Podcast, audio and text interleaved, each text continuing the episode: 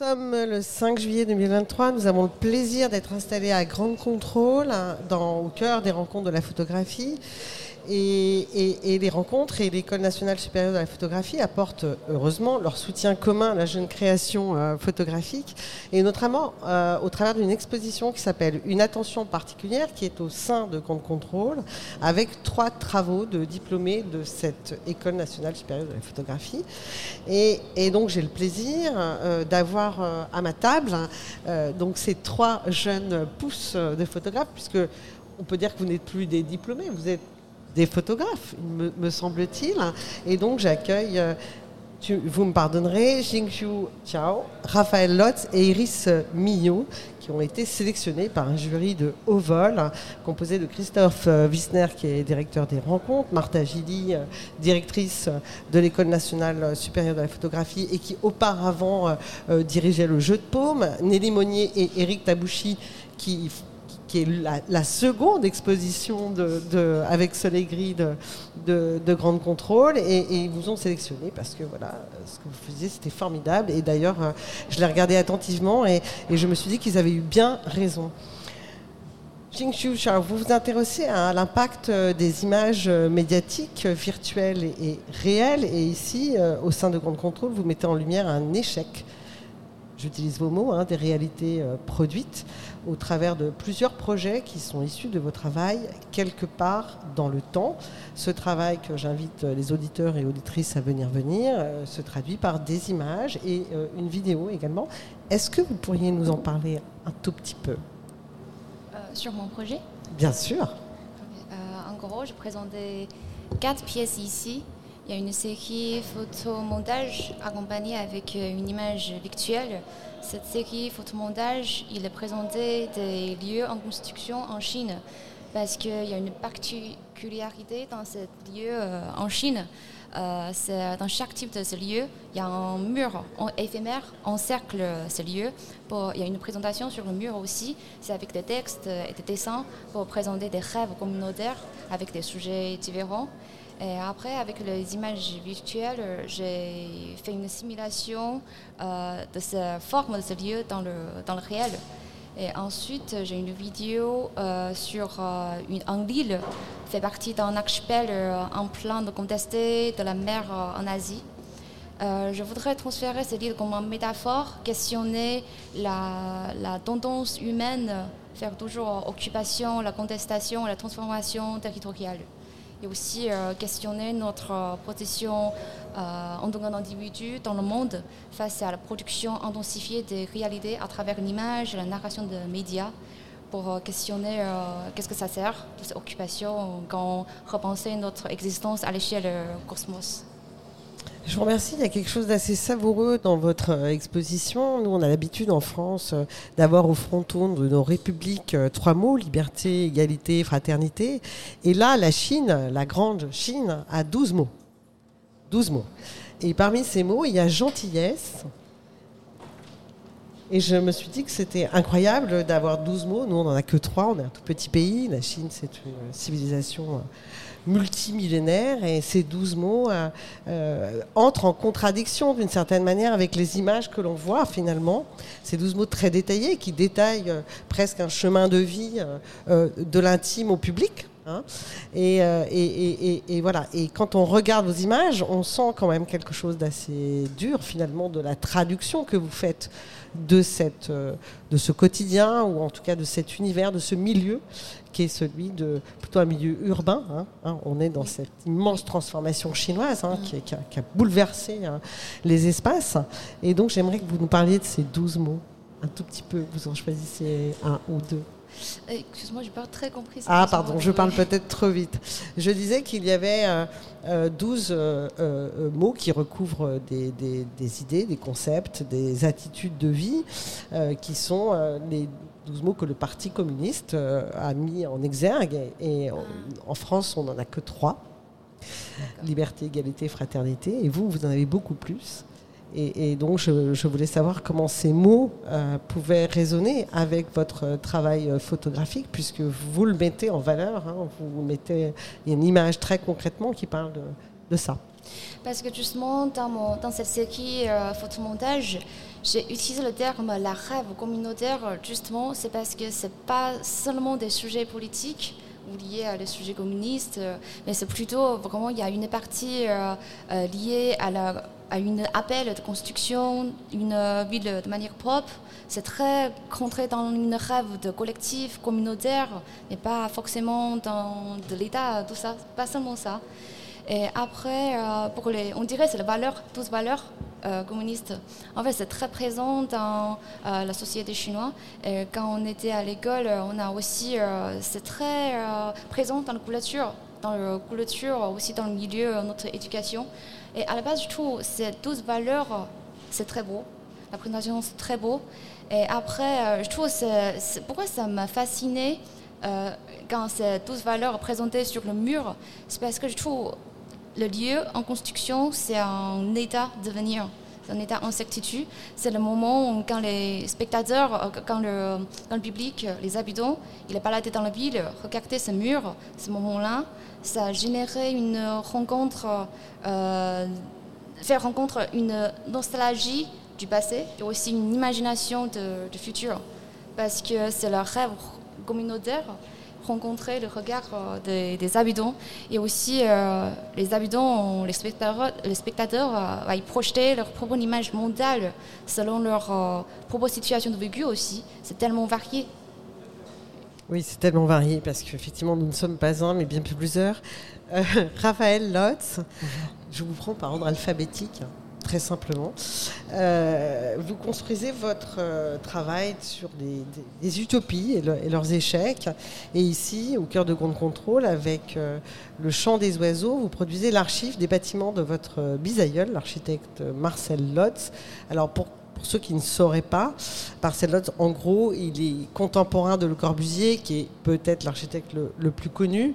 Donc, il est né à la fin, toute fin du, du, 19e siècle, et, il a disparu en 1978 dans votre exposition, c'est très architecturé. Hein, euh, on sent euh, que, vous venez aussi de ce monde-là.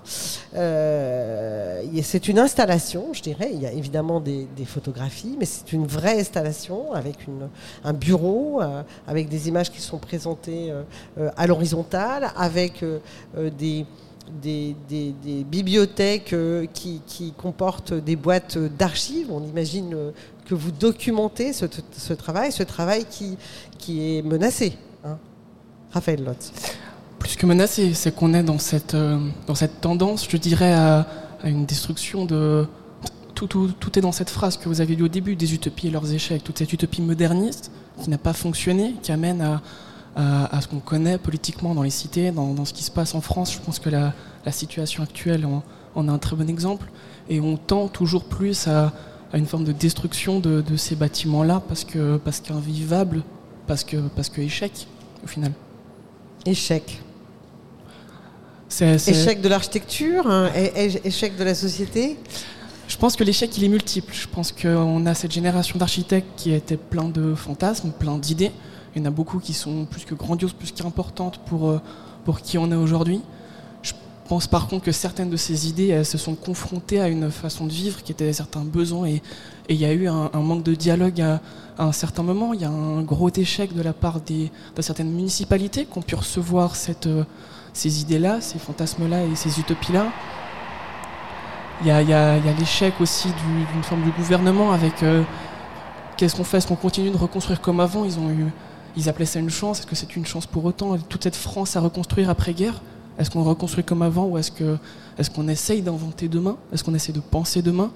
Et c'est quelque chose qui, vient et qui se superpose et c'est un, dialogue à beaucoup de voix qui, qui parlent en quacophonie, je pense, sur, euh, sur ces territoires-là. Mais justement, revenons un tout petit peu là-dessus. Euh, Marcel Lotz fait partie des architectes euh, qu'on pourrait considérer comme de très bons architectes, alors qui appartiennent à une époque qui est révolue, à une époque où on croyait que l'avenir serait nécessairement radieux, où la question carbonée n'était pas un sujet, la question climat n'était pas un sujet, donc on peut difficilement leur en vouloir hein, d'avoir appartenu à, ce monde qui, est englouti. Euh, mais, mais donc ce qui est intéressant, c'est peut-être vous en tant que photographe, c'est d'interroger la trace.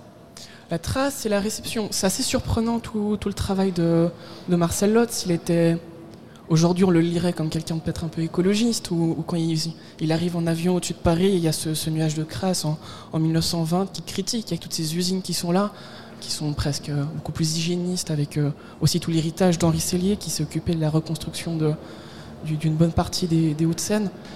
Et, il y a quand même dans toutes ces questions toujours de la réception, qu'est-ce qu'on en fait? Il y a un agir qui a été fait, il y a eu beaucoup, beaucoup de bonnes idées, beaucoup de choses révolutionnaires, beaucoup de choses qu'on fait manifestes dans la façon de construire. Et, nous, aujourd'hui, qu'est-ce qu'on en fait? Qu'est-ce qu'on fait de cette race? Et c'est là où, où l'archive s'incarne, c'est là où l'archive pose des questions, c'est qu'elle ouvre les potentialités et, elle questionne pour aujourd'hui. Elle questionne pour aujourd'hui. Ça fait le lien avec euh, votre travail, euh, Iris Millot, puisque justement vous récoltez euh, des indices et des traces pour construire des récits autour des relations que tissent euh, les humains avec euh, leur milieu, des humains avec des milieux. Et pour euh, cette exposition, ici à Grande Contrôle, vous traversez les strates intimes et sociales qui, en se confondant dans les terres habitées, travaillées depuis 40 ans par votre grande-tante. C'est un travail très émouvant. Il y, a, vraiment des images qui, qui, qui me touchent euh, personnellement. Je, pense à cette, euh, ce petit oiseau mort euh, posé sur, sur la voiture, je sais pas, enfin, je sais pas, le tableau de bord peut-être d'une voiture, le pare-brise, c'est ça. Je pense à cette, cette cabane faite de briques et de brocs et qui sont peut-être des lieux d'aisance, qu'on peut dire, comme on pourrait le dire de manière assez distanciée. Et, et, et c'est une personne, une histoire. On voit que vous mélangez aussi euh, des images euh, anciennes que vous n'avez pas faites. Hein. votre âge rend impossible que vous ayez fait les manifestations MLF, euh, par exemple, ou d'autres. Et voilà. Oui. du coup, pour cette attention particulière, j'ai décidé de montrer un projet qui s'intéresse à peut-être une rencontre avec une personne de ma famille que j'ai revue après 12 ans sans qu'on se soit croisés et qui donc s'appelle Hélène et ma grande tante et, vit au milieu d'une forêt dans une ancienne ferme et euh, vit depuis plus de 40 ans et a cultivé sa terre, euh, fait les marchés autour et en fait il y a aussi une personne qui a participé du coup à tout le mouvement du MLF, donc du mouvement de libération des femmes euh, juste après 68 et qui a décidé de revenir en fait dans cet endroit et d'y vivre et de se mettre dans une forme de quasi-autarcie et qui donc peut-être parle plus aux animaux qu'aux hommes. Et du coup, c'était un peu revenir enfin, dans cet endroit et puis essayer de comprendre euh, à quel point il y avait une forme d'épaisseur euh, archéologique dans le fait qu'il y a différentes strates et histoires qui se confondaient dans cet espace, à la fois dans son histoire, mais dans ce qu'elle a fait toute sa vie, l'attention qu'elle a portée justement aux traces de ce qui restait, au passé paysan des personnes qui ont traversé ce paysage avant elle, à la construction en plateau et en, en mur de pierre sèche par les générations précédentes. Du coup, en, retournant et refaisant cette rencontre, j'avais envie de. Je me suis reconfrontée au fait qu'elle a écrit toute sa vie des carnets du quotidien. Et donc, euh, c'était la première fois qu'elle les ouvrait à une personne. Donc, c'était très émouvant de, traverser un quotidien sur 50 ans d'une personne qui a vécu pour la plupart du temps seule, même si à un moment sa compagne venait, enfin, vivait, mais elle n'est plus là. Et, euh, et, donc, le travail que j'ai essayé de faire, c'était de peut-être chercher ce qui restait dans cet endroit d'un passé, peut-être euh, que ce soit des machines agricoles, que ce soit des refendeuses à bois, puis de aussi capter les pratiques qu'elle avait encore, puisqu'elle elle a 77 ans, donc elle a arrêté. Euh, c'est la première année où elle n'a pas planté dans son jardin. un petit, finalement un petit peu, mais moins qu'avant en tout cas. Et, et donc en fait, en a ce qui m'intéressait, c'était de faire des images, mais aussi déjà, on a passé plus, je pense que j'ai passé plus de temps à l'aider peut-être à couper du bois et à repréparer son jardin du coup pour cette année et à discuter et à lire et à du coup traverser cette ancienne ferme et, euh, et toutes les archives et les valises entières de notamment publications de, du enfin, du MLF et des éditions des femmes et surtout des hebdomadaires qui s'appelaient des femmes en mouvement et, parce qu'en fait elle à l'époque s'occupait de ce qu'elle m'a raconté du coup qui était assez chouette de quand elle est retournée dans le sud elle s'occupait d'aller de dans tout le sud, euh, sensibiliser les différentes librairies euh, aux éditions des femmes. Dans, et donc avait les éditions des femmes dans son coffre et traverser le sud. Donc je pense que c'est assez chouette. Et du coup, ça a été tout un travail de essayer de, traverser ça avec mon regard. Et donc c'est là où je pense que c'est pas forcément que documentaire ou pas totalement fictionnel. Et je crois que cette ambiguïté me plaît. Et de voilà d'allier des archives retrouvées, des documents historiques et des images refaites.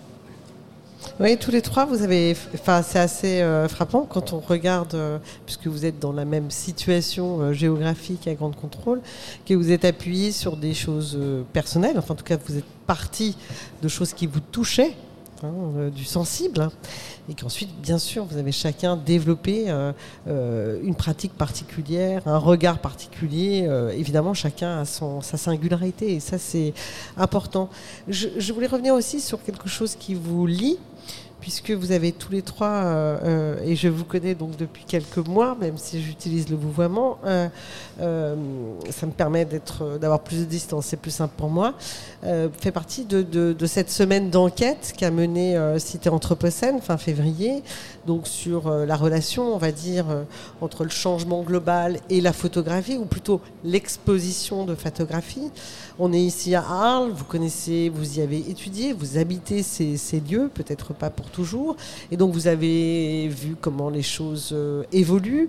Et pour autant, on a le sentiment, j'aimerais avoir votre regard là-dessus, que l'exposition de photographie euh, reste, euh, s'accroche à, des, une forme d'intangible, c'est-à-dire que voilà, on a des cimaises, on a des des tirages plus ou moins euh, précieux, plus ou moins anciens. Euh, ça se déroule essentiellement dans des lieux. On a besoin de transport, on a besoin d'éclairage euh, artificiel. Comment, voyez-vous justement cette question de, la monstration de la photographie dans les années qui viennent. Je ne vous demande pas évidemment euh, euh, de, me livrer euh, des recettes toutes faites, mais voilà, comment, comment vous imaginez, puis avec d'autres expériences que vous avez hein, ailleurs, puisque les expositions de photographie existent ailleurs, en tout cas la monstration de la photographie qu'à Arles, comment vous voyez cette chose-là? Lequel d'entre vous veut bien commencer? Raphaël Lotz. Je pense que le plus intéressant dans ce que vous avez dit, c'est vraiment cette histoire d'intangible c'est qu'il y a beaucoup de questions effectivement sur la monstration, qu'est-ce qu'elle est, comment elle, quand elle peut se sortir de, ce carcan qui des fois se cadre, qui, des fois la, la, fige dans, un territoire ou, ou dans, un mode d'expression donné. Et, l'image, on a, on a, tendance à des fois l'oublier, mais oui, il y a ce qui frappe les yeux, mais il y a, il y a cet invisible qui est derrière cette âme qui la fait vivre, qui nous fait, qui nous, fait nous parler, qui, qui fait qu'il y a ce dialogue qui se crée et, qui est magnifique. Et, et c'est ces formes d'invisible qui, qui gravitent, qui vont chercher, on sort du mur, on sort des, de, cette plasticité, on explore. Et, et personnellement, c'est peut-être la raison pour laquelle j'aime autant l'image. C'est cette façon-là d'explorer la photographie et, d'aller voir plus loin et, et, de penser demain. Aller voir au-delà du mur. Au-delà du mur, au-delà du, cadre, du cadre de, la photographie. Oui. Et peut-être Peut-être au-delà de l'art aussi. Je crois que de plus en plus, on est sensible à s'ancrer dans d'autres pratiques. Et même par rapport, je pense, au contexte même cette exposition, je ne sais pas, c'est mon, ressenti, mais on se sent aussi, euh, par rapport à un peu la machine des rencontres, euh, je ne sais pas si on est très à l'aise, enfin, on peut être, être à l'aise, mais c'est peut-être pas... Euh, on est assez distancié, je pense, et c'est peut-être pas la façon dont on a envie ou uniquement de continuer à exposer ou, à travailler avec l'image. Et peut-être que l'image, peut aussi servir à d'autres choses ou dans d'autres contextes. Et qu'elle se, je pense qu'il faut absolument qu'elle soit décloisonnée de l'espace d'exposition et, du parcours que je pense on, on, suit un peu euh, de façon euh, inconsciente en sortant de l'école et de tout ce qu'on nous apprend en fait à, comment il faut montrer nos images, etc. Et je pense qu'on aspire peut-être à d'autres choses. Et c'est peut-être le moment où maintenant je pense qu'on a envie d'expérimenter plus loin que. Alors justement, quelles seraient vos envies? Maintenant que vous êtes sorti de l'école, je veux dire maintenant vous avez pris votre envol, vous êtes mm. sorti de l'école, il y a eu tout un travail de transmission, euh, je veux dire maintenant vous êtes tout seul. Mm. Euh, en fait, justement, justement avec euh, cette expérience, avec, pour travailler la rencontre, C'est qui euh, le photomontage euh, là, parce que j'ai imprimé sur le papier journaux. C'est le papier très fin, euh, très fragile. Et après, dans cet espace qu'on contrôle, avec l'humidité et la chaleur, il a déjà commencé à gonfler. Et au tout début, je trouve c'est un peu compliqué pour la présentation de projet, mais après, je me suis convaincue, je trouve c'est une bonne idée parce que ça entre exactement dans le problème, le sujet, on a engagé Anthropocène. Parce que ça a révélé exactement le problème qu'on a rencontré euh, pour euh, notre vie quotidienne et aussi euh, dans le milieu de l'art. Du coup, je trouve c'est bien de montrer de manière comme ça. Et après, je me suis questionnée, peut-être c'est aussi le moment où on réfléchit pour la présentation de l'art, pour qu'on repense le support. Quel support on utilisait Et aussi, moi, j'ai plutôt envie d'entrer dans le cadre immatériel. Euh, pour euh, ensuite, c'est pourquoi j'ai travaillé d'utiliser une nouvelle technologie, euh, utiliser la technologie virtuelle, faire des expérimentations avec ça. Et maintenant, c'est juste un début. J'aimerais bien voir après qu'est-ce que je peux explorer avec. Raphaël Lotte, je Merci. Pense, je pense c'est une conscience qu'on a, qu'on a réussi les trois à, construire à l'école et c'est une des, un des gros questionnements qu'on peut avoir à l'ENSP. Quelle est la gestion qu'on fait de ces images? On est dans un temps de, production, production, production on est, on est soumis à un flux d'images tout le temps. Et, comment produire une photographie, produire une image à un poids, à une importance, et, la consommer à un poids et à une importance. Il y a les solutions que, que a trouvées, il y a les solutions que, Iris explore. Moi, de mon côté, par exemple, ça va être que ce fonds est déposé à la Cité de l'Architecture. Il y avait le fond des archives de Marcel Lotte, il y avoir le fond Raphaël Lotte comme regard de, de ces 313 bâtiments. Et, et ça permet une, ouverture où chaque historien, chaque architecte peut aller chercher ces images dans ce fond-là. On a ces relations-là, là, comment est-ce qu'on gère ce, stock qu'on a pu produire et, quels sont nos choix? Mais du coup, je oui, Iris Millot. Pardon. Dans, oh ton cas, Raphaël, pardon. Euh, je pense que ce qui est intéressant, c'est justement c'est que ça se déplace hors du milieu seulement de l'art et que ça devient une pratique concrète aussi qui a d'autres usages. Et je pense que c'est peut-être vers là qu'on a envie d'aller. Enfin, pour moi, en tout cas, c'est des questions qui sont hyper importantes de dire est-ce que le fait de continuer à avoir une pratique artistique ou de mener des recherches qui sont personnelles et liées à peut-être un ancrage en tout cas artistique doit peut-être être lié à, d'autres pratiques plus concrètes ou euh, en, en, faire, qu'on en fasse usage comme si c'était une béquille. En tout cas, pour mon cas, je pense que j'ai pas envie d'être seulement euh, artiste et d'exposer. Euh, sinon, c'est peut-être. alors justement, là, vous soulevez une, question euh, intéressante parce que le, monde de la photographie s'est battu pour entrer dans le monde de l'art, être voilà. Et là, vous parlez plutôt de pratique artistique ouverte à d'autres milieux plutôt qu'un positionnement d'artiste qui aurait euh, des droits et, un cadre en fait euh, d'exposition et de médiation. Et, donc, ça, me permet de, vous demander vers qui, en fait? Parce que vous avez parlé de, justement de croisement d'autres milieux que celui du monde de l'art ou que celui du public qui a l'habitude de fréquenter euh, les festivals ou en tout cas qui, est acculturé à cette question de l'art, que ce soit la photographie ou d'autres euh, régimes d'expression. Donc, cette question de votre positionnement, vous en tant que je dis photographe parce que c'est quand même le média que vous utilisez, mais est-ce que je dois dire artiste? Je sais pas. je sais pas si on y porte beaucoup d'attention. C'est ça, je suis pas sûr que ce soit même une question qu'on qu'elle a et comme un joug qui, est sur nos épaules aujourd'hui. Je prendrai l'exemple d'Iris l'année dernière qui a pu installer tout un travail un peu social dans, le tissu culturel arlésien avec euh, son travail au printemps très collectif, très comment est-ce qu'on crée du commun, comment est-ce qu'on ramène, comment est-ce qu'on on fait épreuve d'un être ensemble ici? Moi de mon côté ça va être la recherche par exemple, tout ce travail de comment est-ce qu'on peut penser l'image, qu'est-ce que ça veut dire? Et, l'art devient presque une couche de vernis, ça, devient la responsabilité du spectateur. Est-ce que lui a envie de penser que c'est de l'art? Si pour lui c'est pas le cas, c'est génial, c'est très bien, ce sera autre chose. Et l'important c'est qu'on soit là ensemble à, consommer ça. J'ai eu à toutes ces réflexions sur comment est-ce que on, construit le, rapport au digital, le rapport au conceptuel, le rapport à, l'immatériel. Elle y est vraiment dans, des formes très contemporaines aujourd'hui. Donc il y a trois façons de conjuguer ces, ces mêmes questionnements. Est-ce que être artiste c'est encore important? Parce que, en fait, pour moi, l'art, c'est l'art, c'est un langage. Le plus important, c'est pour euh, transférer les messages qu'on a envie de transférer. Et après, pour moi, c'est aussi, j'ai une côté vraiment la recherche qui m'intéresse. Et après, je me suis questionnée aussi, est-ce que c'est vraiment important pour moi, obligé de transférer les messages de mon recherche à travers l'exposition à travers l'art. Peut-être euh, c'est pas c'est pas le cas, c'est pas obligé, pour moi. Surtout quand je commençais vraiment entrer dans l'école, étudier la photo, rentrer dans ce milieu, j'ai l'impression maintenant il y a vraiment la question à poser, c'est la circulation des images du monde avec tous les problèmes qu'on a vus de changement de climat et aussi des, des matériels, tout ça. Euh, c'est pourquoi j'ai envie plutôt euh, questionner, comme je disais tout à l'heure, euh, le support.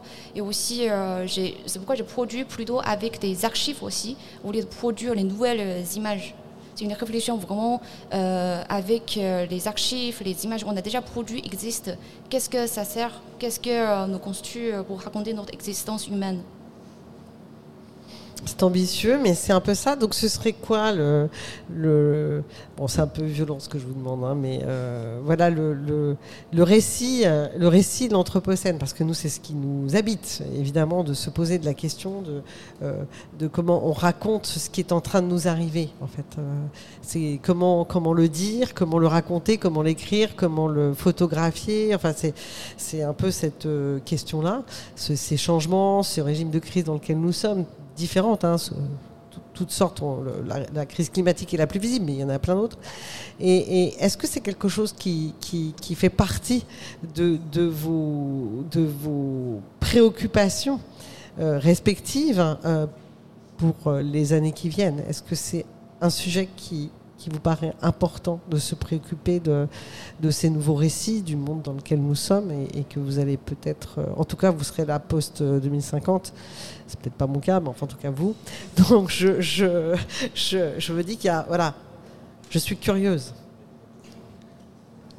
Je pense que c'est plus que, plus que nécessaire de, de, de les penser. Je pense qu'on a des questionnements aujourd'hui de comment est-ce qu'on peut raconter un récit sans, être, euh, sans se faire mettre du récit. C'est là où tout le travail d'Iris, par exemple, où, où, elle construit quelque chose à quatre mains, celle grande tante qui est là et, qui raconte les choses. Elle, elle fait, presque fils de témoin à, à transmettre quelque chose. Elle n'est pas le centre, elle n'est pas là pour, euh, pour qu'on porte l'attention sur elle, mais qu'on porte l'attention sur cette grande tante. Et cette conscience et, ce regard qui est porté sur euh, quel est l'impact qu'on a? Comment est-ce qu'on peut faire attention à cette distance? Comment, Quel est notre positionnement? Où est-ce qu'on se situe là-dedans vis-à-vis de, chacun de ces éléments et, et, des traces que nous aussi on laisse. C'est, aujourd'hui, je, je, je, critique un petit peu cette, euh, cet tailleur architecte en sachant pertinemment que le, le, tribunal que je lui dresse, un jour je serai à sa place. Comment est-ce qu'il y a cette passation qui se fait et, et c'est un questionnement qui, je pense, nous, nous anime tous, tous les trois. Iris Millot, peut-être? Bah, Je pense, oui, ce truc de la transmission et de peut-être comment nous, on essaye de, de réécrire des récits, parce que je pense qu'on peut pas lutter contre quelque chose qui est aussi monumental et qui nous dépasse tous. Mais juste au moins, on peut se demander à notre échelle qu'est-ce qu'on peut raconter ou comment on peut rendre sensible à des sujets en parlant aussi de choses ancrées, peut-être personnelles ou de liens à l'autre. Et je pense aussi que c'est en menant aussi, je, par exemple, sur le workshop qu'on a fait, je pense que s'il fallait euh, aller plus loin dans ce type de réflexion, ça serait justement que ce type de recherche mène à des choses concrètes et à des peut-être chantiers collectifs ici pour se poser la question de l'exposition, de comment on expose ou comment. Vous nous tendez une belle perche euh, que je vais retendre. Je passerai le relais euh, aux rencontres d'Arles et à bien d'autres acteurs pour ça. Peut-être, Ciao, peut-être un mot aussi, un dernier mot? Oui, parce que euh, justement, j'ai beaucoup travaillé sur les images et les récits, narration des médias. Pour moi, c'est vraiment le sujet, j'ai beaucoup engagé avec, parce que, euh, comme la présentation de mon exposition, j'ai dit aussi, notre monde de notre époque, c'est déjà devient une entité tangible, devient une variation de récits intangibles. En fait, chacun a leur euh, propre manière de regarder les choses, construire leur propre récit. Et après, ce que je voulais faire, surtout à travers le pouvoir, euh, après, de mon côté, je trouve c'est important de vraiment dévaloriser le récit construit par le pouvoir, après retrouver notre position individuelle, comment se situer dedans? Écoutez, je vous remercie tous les trois. Je vous souhaite évidemment bon vent sur vos chemins euh, respectifs et nous allons enchaîner avec une lecture d'un extrait du, manifeste pour une post-photographie de Joanne Foncuberta qui est réalisé par Anne Guinaud. Et ensuite, nous aurons, euh, sera suivi d'une image de l'exposition de Johan Lamouler, Johan Lamouler qui expose euh, au Jardin d'été Les Enfants du Fleuve, qui est animé par Lou Herman. Je vous remercie chaleureusement. Merci beaucoup. Merci beaucoup. Radio Anthropocène.